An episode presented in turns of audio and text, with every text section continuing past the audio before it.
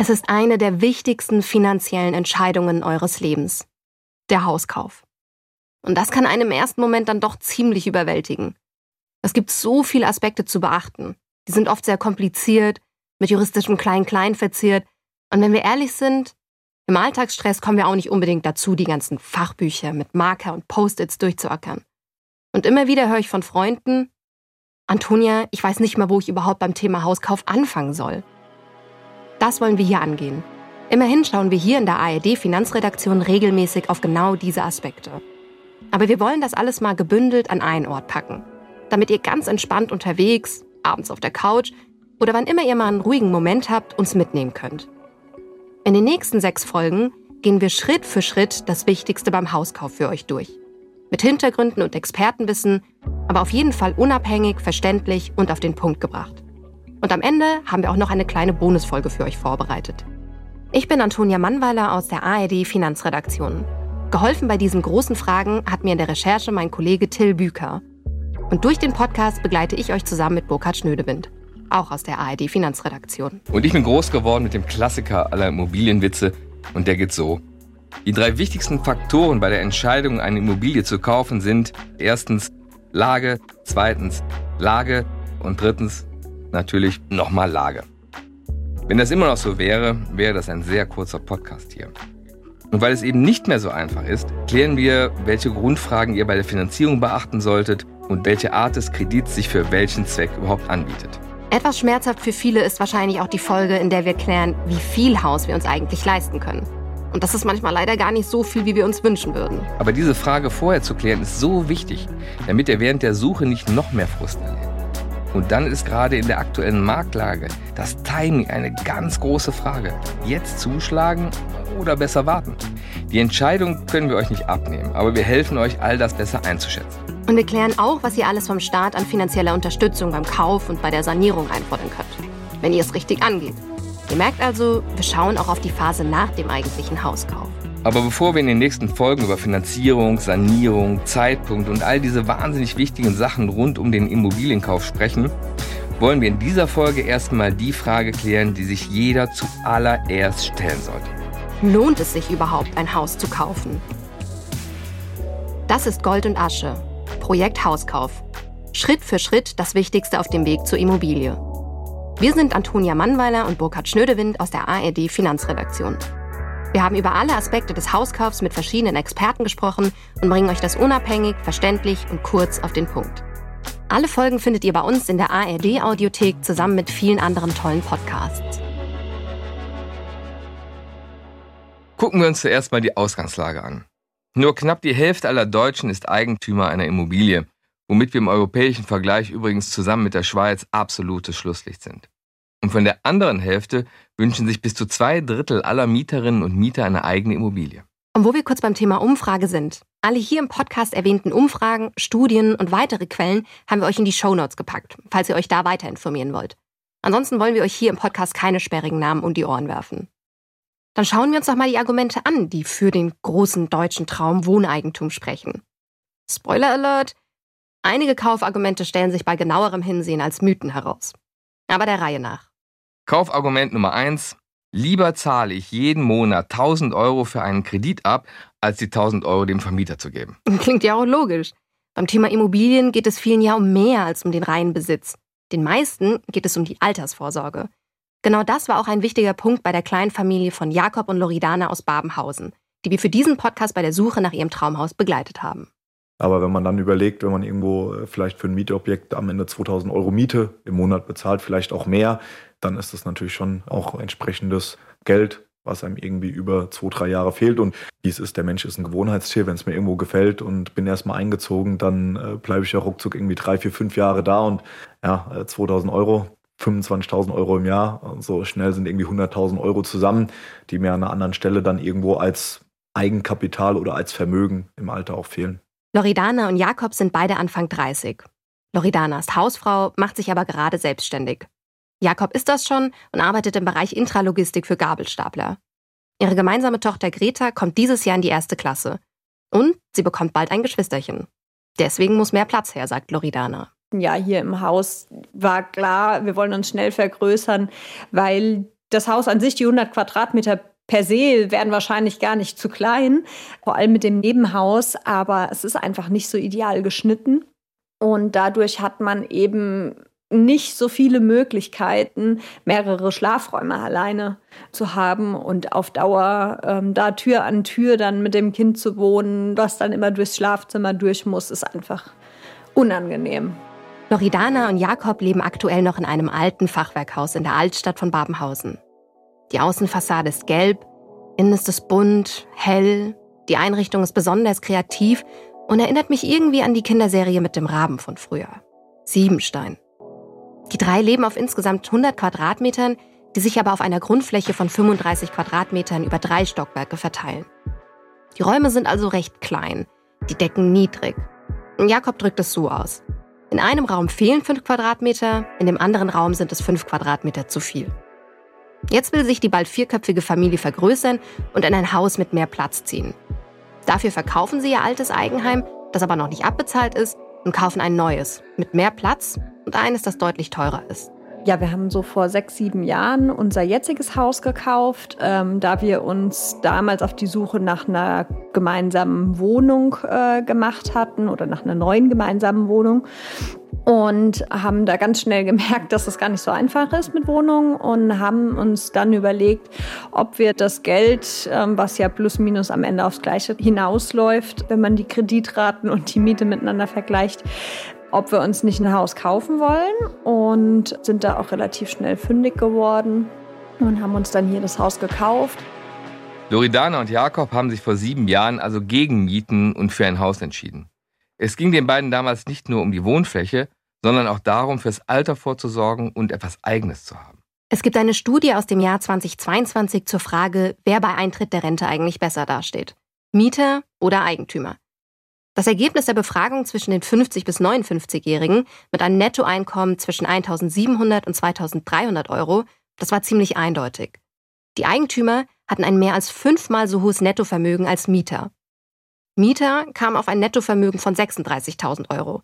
Eigentümer dagegen auf ein Nettovermögen von 190.000 Euro. Das ist also ein ziemlich großer Unterschied. Und was dazu kommt, die Hausbesitzer, und das ist erstaunlich, hatten sogar beim Geldvermögen die Nase vorn. Also das, was jetzt zum Beispiel auf dem Konto liegt und eben nicht in der Immobilie.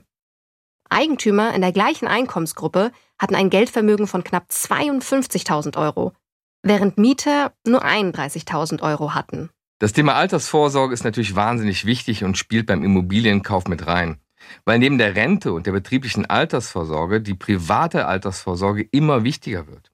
Das kann das Geld auf der hohen Kante sein, eine Lebensversicherung oder Aktien im Depot oder halt eine Immobilie. Um den Lebensstandard vor der Rente auch im Ruhestand halten zu können, kommt man um die private Altersvorsorge eigentlich nicht herum. Die gesetzliche Rente fällt nämlich deutlich niedriger aus als das letzte Gehalt. Aktuell beträgt das durchschnittliche Rentenniveau in Deutschland 50 Prozent. Das heißt, wenn ihr 45 Jahre lang eingezahlt habt und zum Beispiel euer letztes Gehalt 3000 Euro betragen hat, dann bekommt ihr eine Bruttorente von knapp 1500 Euro. Da kommen aber nochmal Abzüge für die Sozialversicherungsbeiträge dazu. Von den 1500 Euro würden dann also eher 1300 Euro netto übrig bleiben. So. Und mit nur der Hälfte vom letzten Gehalt wird es dann schwieriger, alle Ausgaben im Alter zu decken. Da hilft es natürlich im Alter mietfrei in der eigenen Immobilie zu leben.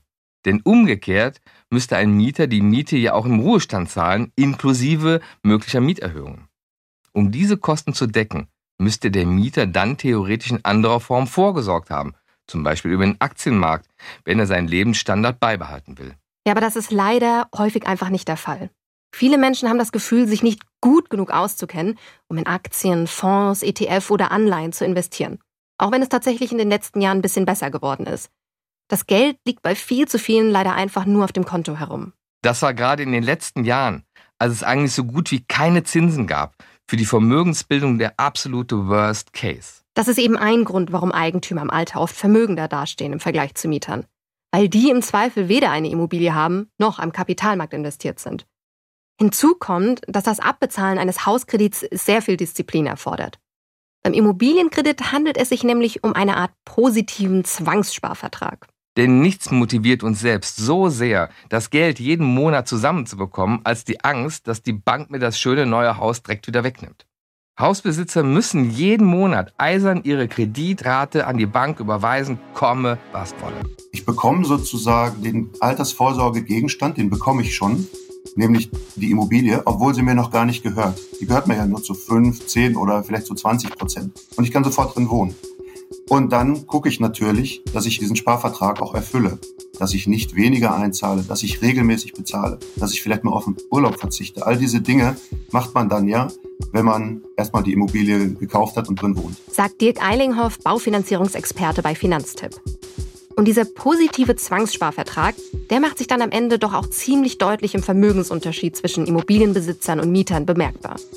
Und das ist ein wichtiger Punkt, denn Hausbesitzer verzichten für das Abbezahlen ihres Eigentums oft auch auf Konsum und sind viel preissensibler, was ihre Ausgaben angeht. Wenn die Preise am Markt steigen, muss man eben billigere Produkte kaufen. Die Bank will schließlich trotzdem jeden Monat ihren vereinbarten Betrag.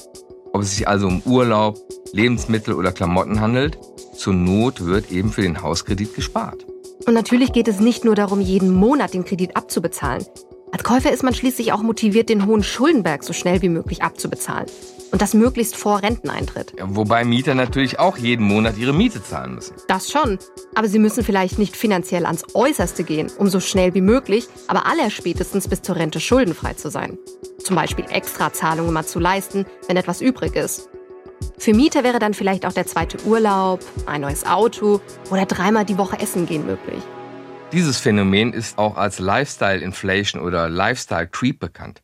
Man verdient zwar mehr und könnte theoretisch das Geld zur Seite legen oder anlegen, stattdessen gibt man aber einfach mehr aus.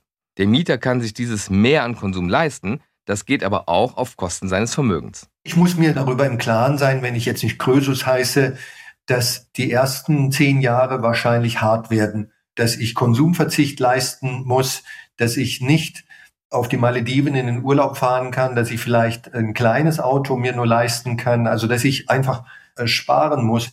Ist ja auch logisch, was der Finanzexperte und Buchautor Gerd Kommer da sagt. Wir müssen ja, wenn wir das Haus bis zur Rente abbezahlt haben wollen, recht früh, also idealerweise schon in den 30ern damit anfangen. Und gerade da ist das Einkommen eben oft noch niedriger und die Belastung durch die monatlichen Raten höher. Das wäre also ein ziemlich guter Grund, den Betrag für die monatliche Miete jeden Monat lieber in den Kredit zu stecken. Also, solange ich monatlich nicht mehr für meinen Kredit als für meine Miete zahle, dann lohnt sich der Kauf? Das ist eine Milchmädchenrechnung. Einfach zu sagen, Miete ist rausgeschmissen zum Fenster, so einfach ist es nicht. Also das ist ziemlich klar, was Nils Nauhauser von der Verbraucherzentrale Baden-Württemberg da sagt. Das impliziert nämlich, dass die monatliche Belastung des Mieters die gleiche ist wie die des Eigentümers. Das ist aber leider ein bisschen zu kurz gegriffen. Um zu einem korrekten oder richtigen Vergleich zwischen Mieter und Käufer zu gelangen, müssen nämlich alle Kosten des Eigenheimbesitzers in die Rechnung mit einfließen. Der Mieter zahlt zwar einerseits die Miete, die nicht in die Vermögensbildung fließt, andererseits trägt auch überhaupt kein Risiko sagt zum Beispiel Nauhauser von der Verbraucherzentrale. Wenn da irgendwas kaputt ist, wenn was saniert werden muss, wenn was instand gehalten werden muss, das muss ja der Mieter alles nicht bezahlen. Während der Eigentümer langfristig ja kalkulieren muss, dass das gesamte Wohnobjekt nach 50 Jahren, ich sag mal salopp, kaputt ist. Das heißt, man muss rechnen, zwei Prozent des Wohnwertes, also nicht des Grundstückswertes, sondern des Gebäudewertes, der fällt eigentlich auf Dauer langfristig im Schnitt als Sanierungs- und Instandhaltungsaufwand an. Das sieht also so aus. Wenn ich 50 bis 60 Jahre lang nichts an meiner Immobilie mache, also weder mal das Dach austausche, mich um die Dämmung kümmere oder mal die Außenfassade streiche, dann liegt der Wert nach diesen 50 bis 60 Jahren im Grunde bei Null. Und damit der Wert erhalten bleibt und das Haus am Ende nicht, sagen wir mal, ganz abgerissen werden muss, muss zusätzlich zur Kreditrate, die man jeden Monat an die Bank zahlt, Geld für Sanierungs- und Instandhaltungskosten zur Seite gelegt werden. Nils Nauhauser von der Verbraucherzentrale geht dafür von 2% des Gebäudewertes pro Jahr aus. Kostet eure frisch erworbene Immobilie, na sagen wir mal 400.000 Euro, dann solltet ihr also jährlich rund 8.000 Euro für den Werterhalt kalkulieren. Und ich rede von Werterhalt, nicht von Wertsteigerung. Und diese Summe hängt ja auch noch davon ab, wie alt oder wie gut die Bausubstanz überhaupt noch ist. Andere Schätzungen orientieren sich dagegen an anderen Werten, zum Beispiel an der Quadratmeterzahl und an dem Alter. Die Miete kann also nicht eins zu eins mit der Kreditrate gleichgesetzt werden. Nein. Die Miete lässt sich vielleicht am ehesten mit den Zinszahlungen des Eigentümers inklusive Anschaffungs- und Instandhaltungskosten und allen anderen laufenden Kosten vergleichen. Denn das ist im Prinzip auch herausgeworfenes Geld, um es mal ganz salopp auszudrücken. Um das nochmal klarer zu machen. Die Zinszahlungen fließen an die Bank und die Instandhaltungskosten gehen an Handwerker oder Versicherungsunternehmen. Ja, und gerade die Zinszahlungen sind da ein ziemlich großer Brocken. Wenn wir davon ausgehen, dass wir die Immobilie in 30 Jahren abbezahlen, kann man unter den aktuellen Umständen damit rechnen, dass man allein für die Zinsen zwei Drittel der Kreditsumme zahlt. Das wären bei 300.000 Euro, die man sich zum Beispiel von der Bank leiht, also in 30 Jahren mehr als 200.000 Euro, die man nur an Zinsen zahlt. Das kann aber auch deutlich mehr sein. Und mit diesem Geld hat man dann den Wert des Eigentums weder erhalten noch gesteigert. Fassen wir das mal kurz zusammen. Eigenheimbesitzer stehen in der Rente oft vermögender da als Mieter. Das hat unter anderem mit dem positiven Zwangssparvertrag zu tun, den ein Kredit auslöst und der Monat für Monat bedient werden muss, komme was wolle. Andererseits weisen Experten darauf hin, dass solche Statistiken, also dass Eigentümer vermögender sind als Mieter, auch mit einer gewissen Vorsicht zu genießen sind. In solchen Statistiken finden sich eben nur die Fälle wieder, in denen der Immobilienkauf geglückt ist und nicht solche, bei denen die Finanzierung geplatzt ist wegen Scheidung, Umzug oder einem Todesfall zum Beispiel. Und es geht aus diesen Statistiken zum Vermögen auch nicht immer ganz klar hervor, ob Immobilienbesitzer im Durchschnitt mehr erben als Mieter. Ja, und wir haben gemerkt, dass sich die Miete nicht pauschal mit einer Kreditzahlung vergleichen lässt, da auf den Eigentümer auch andere Kosten zukommen, wie zum Beispiel die Instandhaltungskosten. Das heißt, auch die stolzen Immobilienbesitzer zahlen Geld, das nicht direkt in die Altersvorsorge fließt. Ein weiteres Argument für eine Immobilie ist oft, dass sie vor steigenden Mieten schützt. Gerade im Alter will man als Mieter nicht plötzlich mit steigenden Mieten konfrontiert werden, die die Rente aufzehren oder sich von seiner Mietwohnung in der Stadt trennen, weil man sie sich plötzlich nicht mehr leisten kann. Wenn die Miete um 5% steigt, hat man am Ende des Monats schließlich auch entsprechend weniger, was man ausgeben kann. Oder man muss stärker an seine Rücklagen ran. Schauen wir doch genauer auf das Argument, das ja auch aktuell wieder ziemlich relevant ist, weil die Mieten im Moment wieder schneller steigen als die Preise für Immobilien. Mhm. Das liegt natürlich unter anderem an den gestiegenen Zinsen am Markt und an der Inflation. Und das Thema Teuerung ist wohl so aktuell wie seit Jahren nicht mehr. An der Stelle sollten wir vielleicht noch mal ganz kurz klären, was ist eigentlich Inflation? Ganz einfach. Inflation ist ein Fachwort für Teuerung. Das bedeutet, dass die Preise für Dinge, die wir kaufen, steigen. Und das hat natürlich Auswirkungen auf unser Geld. Gehen wir einfach mal für ein Beispiel von einer Teuerung von 3% aus. Das heißt, heute können wir für 100 Euro Waren im Wert von 100 Euro kaufen. Nach der Teuerung von 3% kriegen wir für die 100 Euro nur noch Waren im Wert von 97 Euro. Das heißt, wir haben 3 Euro durch die Teuerung verloren. Meine Stimme werdet ihr in diesem Podcast übrigens immer mal wieder hören, und zwar immer dann, wenn es was zu erklären gibt. Der russische Angriffskrieg Anfang 2022 hat weltweit für die Verteuerung von Energie und Lebensmitteln gesorgt. In der Folge hat die Inflation in vielen Ländern die höchsten Stände seit Jahrzehnten erreicht. Das hat eine Kaskade von Ereignissen ausgelöst, wie zum Beispiel steigende Zinsen und sinkende Immobilienpreise. Und das hat den Druck auf den Mietmarkt erhöht. In der eigenen Wohnung, im eigenen Haus ist man nicht nur im Alter vor Mieterhöhungen geschützt, sondern eigentlich schon ab dem Moment, in dem man in der eigenen Immobilie lebt. Es sei denn, die Zinsbindung für meinen Kredit läuft aus und ich muss mir eine Anschlussfinanzierung zu deutlich höheren Zinsen suchen. Das Immobilien vor steigenden Mieten schützen stimmt also de facto. Aber wir sollten das an dieser Stelle trotzdem etwas einordnen. Wenn es um Mietpreissteigerungen geht, dann ist oft von Angebots- und Neuvertragsmieten die Rede und nicht von schon bestehenden Mietverträgen, die die Mehrheit in Deutschland stellen. Und aufgrund der Regulierung von Bestandsmieten steigen die Mieten für langjährige Mieter eben sehr viel langsamer als für Neuvertragsmieten. Diese krassen Mieterhöhungen spüren aber längst nicht alle. Knapp 90 Prozent der Mieter in Deutschland haben einen Bestandsmietvertrag und da gehen die Mieten nicht so stark nach oben. Problematisch wird es erst dann, wenn man umziehen will oder umziehen muss und einen neuen Mietvertrag unterschreibt. Und wo wir beim Thema Einordnung sind. Die Mieten müssen natürlich auch ins Verhältnis zum Einkommen gesetzt werden. Es ist also nicht die Frage, wie stark steigen die Mieten, sondern welchen Teil meines Einkommens muss ich heute für die Miete hinlegen im Vergleich zu früher? Dann stellen wir doch mal genau diese Frage. Was ist stärker gestiegen? Lohn oder Miete? Wenn man sich Statistiken dazu ansieht, dann war die Mietbelastungsquote in den letzten 15 Jahren einigermaßen stabil. Das heißt, es wurde relativ gesehen nicht teurer zu mieten. Gleichzeitig ist aber die durchschnittliche Wohnfläche in Deutschland gestiegen. Man könnte also auch anders sagen, dass es pro Quadratmeter im Durchschnitt günstiger geworden ist zu mieten. Ich hatte ja schon erwähnt, dass die Mietpreise aktuell aber wieder schneller steigen und die Belastung der Haushalte eben dadurch auch leicht steigt. Derzeit gehen knapp 28 Prozent des Einkommens für die Miete drauf. Aber dass es in den letzten Jahren relativ gesehen nicht teurer wurde zu mieten, das gilt natürlich nicht überall. Nein, es gibt regional ziemlich große Unterschiede. In einer Studie des Instituts der deutschen Wirtschaft, die den Durchschnittsbruttolohn mit den Neuvertragsmieten in dem Zeitraum von 2014 und 2018 verglichen hat, wird das ganz gut deutlich. Da sind in einem Drittel der Kreise in Deutschland die Mietpreise stärker gestiegen als die Löhne. Gerade im Süden Bayerns oder in Teilen Baden-Württembergs haben sich die Löhne und Mieten ziemlich weit auseinanderentwickelt. In Kempten sind die Löhne in dem Zeitraum zwar um 10 Prozent gestiegen, die Mieten dafür aber um stolze 33 Prozent. Und auch in Rosenheim oder in den Landkreisen München sind die Mieten sehr viel schneller gestiegen als die Einkommen. Dort ist es also innerhalb eines recht kurzen Zeitraums deutlich teurer geworden zu mieten. Eigentum kann also vor steigenden Mieten schützen, gerade in solchen Regionen. Und dazu kommt noch was anderes, sagt Dirk Eilinghoff von Finanztipp. Die Immobilie schützt aber nicht vor steigenden Kosten, fürs Wohnen etwa. Ja, also gerade wenn wir die ganze Diskussion rund um die energetische Sanierung sehen, das sind so Kosten, die sich über die Jahre aufbauen oder wo dann auch vielleicht mal eine neue Technologie kommt. Und die muss ich dann natürlich als Eigentümer selbst tragen. Und äh, gerade die Diskussion um das Heizungsgesetz äh, hat das ja jetzt auch nochmal gezeigt. Wenn ich plötzlich 20, 30.000 Euro für eine neue Heizung benötige, dann habe ich da natürlich ein finanzielles Risiko als Eigentümer, das ich als Mieter nicht habe. Viele entscheiden sich ja auch für ein Haus, weil es ihnen viel mehr Sicherheit gibt. Zum Beispiel die Sicherheit, nicht rausgeworfen zu werden.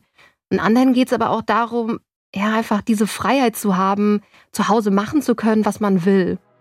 Auch Loredana und Jakob ging es darum, unabhängig zu sein. Das ist schon für uns auch irgendwie so die Gewohnheit, da im eigenen Haus zu leben.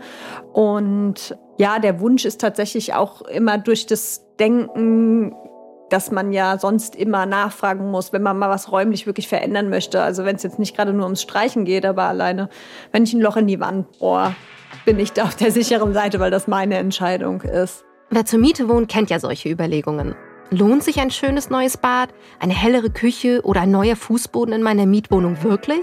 Schließlich will man dem Vermieter nicht die Renovierung zahlen, um am Ende noch wegen Eigenbedarfs aus der Wohnung raus zu müssen.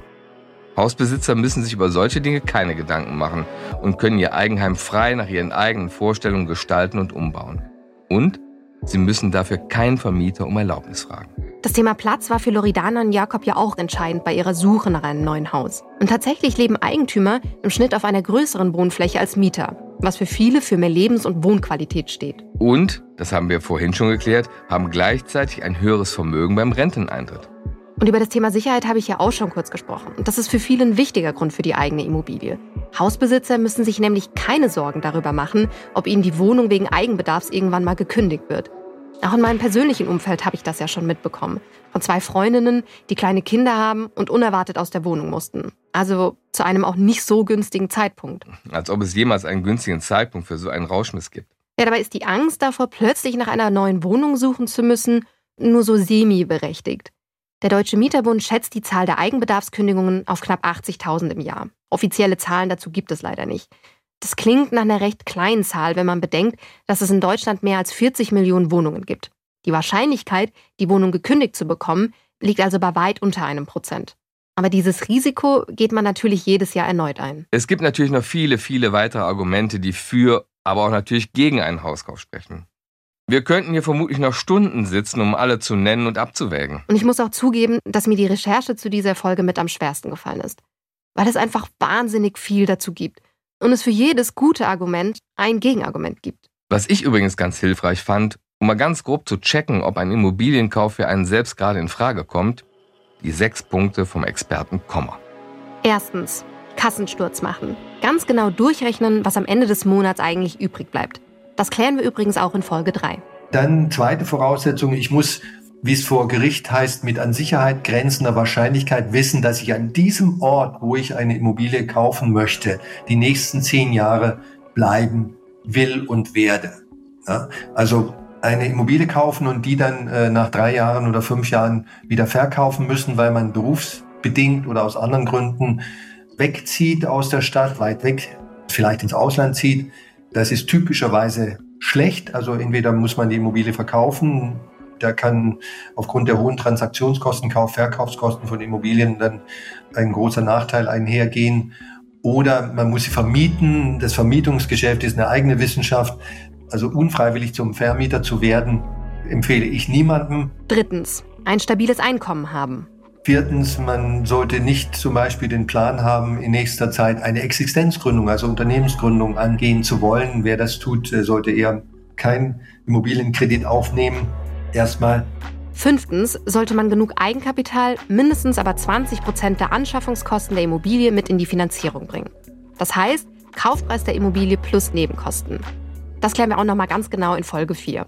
Und sechstens, wirklich nicht zu vernachlässigen, du solltest Typ Eigenheim sein. Das heißt also beispielsweise, wenn mein Wasserhahn in der Küche oder im Bad tropft und ich instinktiv den Handwerker rufe, ist man damit nicht so der Eigenheim-Typ. Ja? So Kleinigkeiten, die muss man halt selber äh, reparieren können, sonst zahlt man sich da dumm und dämlich. Und das ist ja gerade am Anfang einer Eigenheimfinanzierung häufig problematisch. Also man muss so ein bisschen selber anpacken können, wenn man ein Eigenheim kaufen möchte. Und eines sollte einem auch wirklich klar sein. Es wird hart. Gerade in den ersten zehn Jahren des Hauskaufs. Das ganze Geld fürs Haus heißt eben oft auch weniger Geld für Urlaub und andere schöne Dinge. Ich weiß, das war eine Menge. Das ist wahrscheinlich auch die längste Folge von allen, die wir hier haben. Aber wie sieht das bei euch aus? Was ist für euch der wichtigste Punkt beim Hauskauf? Oder was ist der wichtigste dagegen? Schickt uns doch eure Anregungen zur Folge gerne an unsere E-Mail-Adresse goldundasche.ard.de. Lasst die Folge aber gerne erstmal sacken. In Folge 2 gucken wir dann nochmal drauf, ob ihr euch beeilen solltet mit dem Hauskauf. Oder ob es nicht noch günstiger ist, etwas zu warten. Gold und Asche Projekt Hauskauf ist eine Produktion der ARD Finanzredaktion. Im Team für die Recherche Antonia Mannwaller und Till Büker. Musik Tim Schwerter und Raphael Kistner. Grafik Katharina Wilting. Regie Johannes Sassenroth. Aufnahme und Schnitt Raphael Kistner. Faktencheck Andreas Braun. Hosts Burkhard Schnödewind und Antonia Mannweiler.